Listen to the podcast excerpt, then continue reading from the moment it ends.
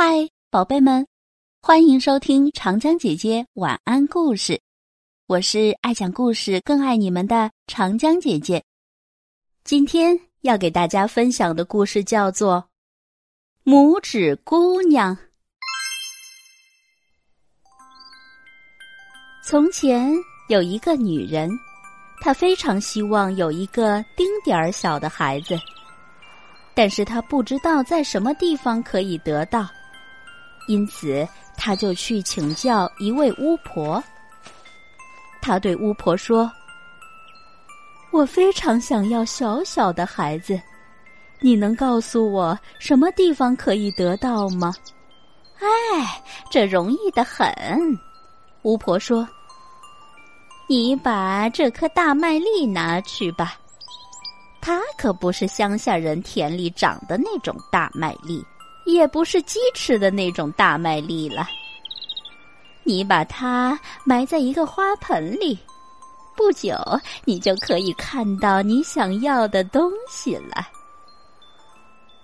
哦，谢谢您。女人说，她给了巫婆三个银币，然后她回到家，种下那颗大麦粒。不久后。一朵美丽的大红花就长出来了，它看起来很像一朵郁金香，不过它的叶子紧紧的包在一起，好像仍旧是一个花苞似的。这是一朵很美的花，女人说着，同时在那美丽的黄而带红的花瓣上吻了一下。就在这个时候，花儿忽然噼啪一声。开放了。人们现在可以看出，这是一朵真正的郁金香。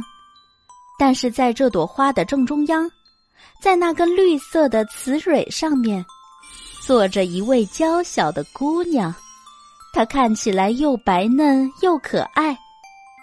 她还没有大拇指的一半长，因此人们就叫她拇指姑娘。拇指姑娘长得很漂亮，唱起歌来更是好听。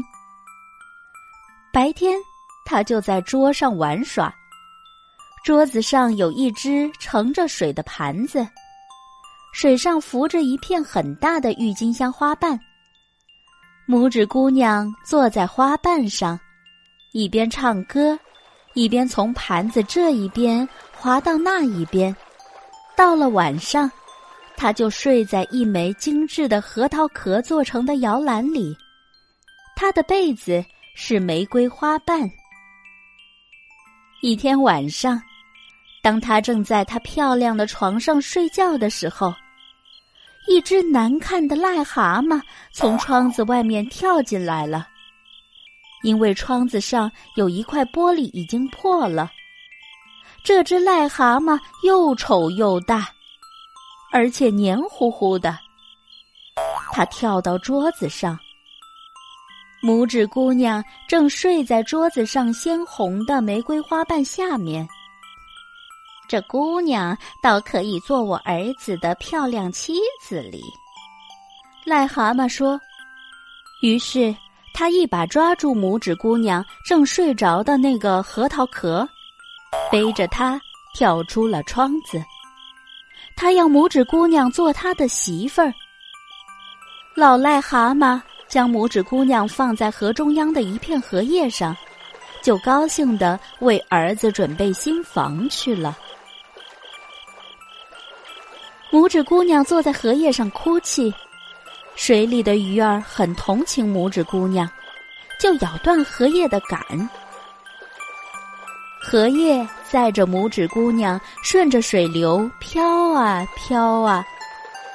突然，飞来一只甲壳虫，叼起拇指姑娘飞到树上。可是甲壳虫小姐们都说她长得很丑，于是抓她的甲壳虫也不要她了。冬天到了，拇指姑娘感到十分寒冷。因为她的衣服都破了，他只好把自己裹在一片干枯的叶子里。可是这并不温暖，他还是冻得发抖。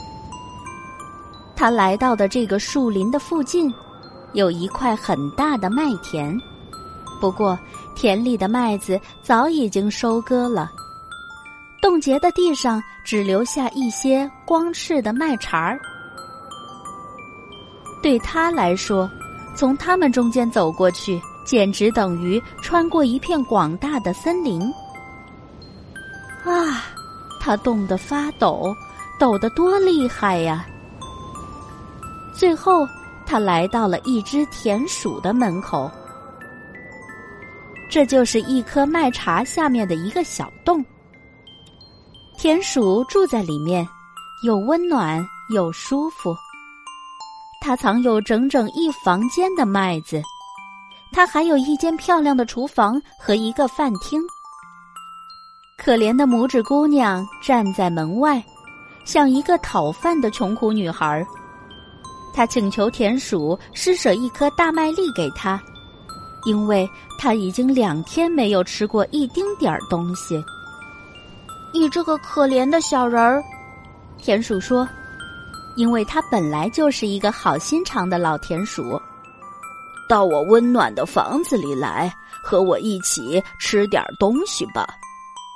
因为他喜欢拇指姑娘，所以他说。你可以跟我住在一块儿度过这个冬天，不过你得把我的房间弄得干净整齐，同时讲些故事给我听，因为我就是喜欢听故事。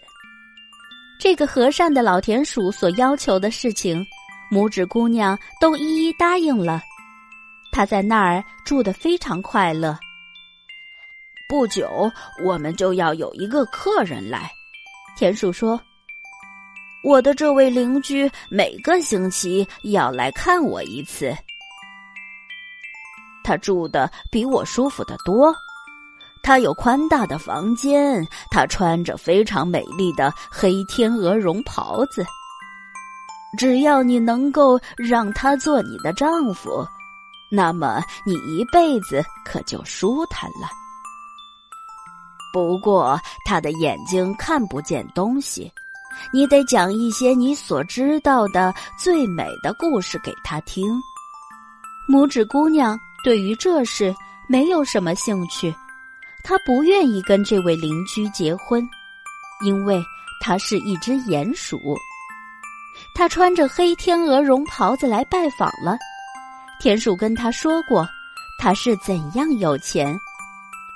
他的家也要比田鼠的大二十倍，他有很渊博的知识，不过他不喜欢太阳和美丽的花儿，而且他还喜欢说这些东西的坏话，因为他自己从来没有看见过他们。有一天，拇指姑娘在地道的角落里看见一只被冻僵的燕子。拇指姑娘救活了燕子，燕子非常感激拇指姑娘，要带它飞到绿森林里去。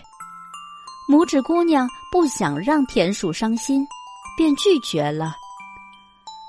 田鼠要把拇指姑娘嫁给鼹鼠，拇指姑娘不愿意，伤心的哭起来。这时，燕子又飞回来了。它背着拇指姑娘飞到了一个温暖的国度。燕子将拇指姑娘放在一朵最美丽的白花上，在那朵花中间坐着一个小小的男子，他头上戴着一顶金冠，肩上长着一对闪亮的翅膀。在这儿，每一朵花里都住着这样一个小小的男子或女子。而他就是他们的国王。这位小小的国王见到拇指姑娘十分高兴，并爱上了美丽的拇指姑娘。小国王请求拇指姑娘做他的王后，拇指姑娘羞涩的答应了。这时，每一朵花里都走出一位美丽的小仙子，他们送给拇指姑娘一对翅膀。这样，她就可以在花丛中自在的飞来飞去了。是啊，这才是拇指姑娘应该生活的地方。今天的故事时间就到这里结束了，我是长江姐姐，明天见，拜拜。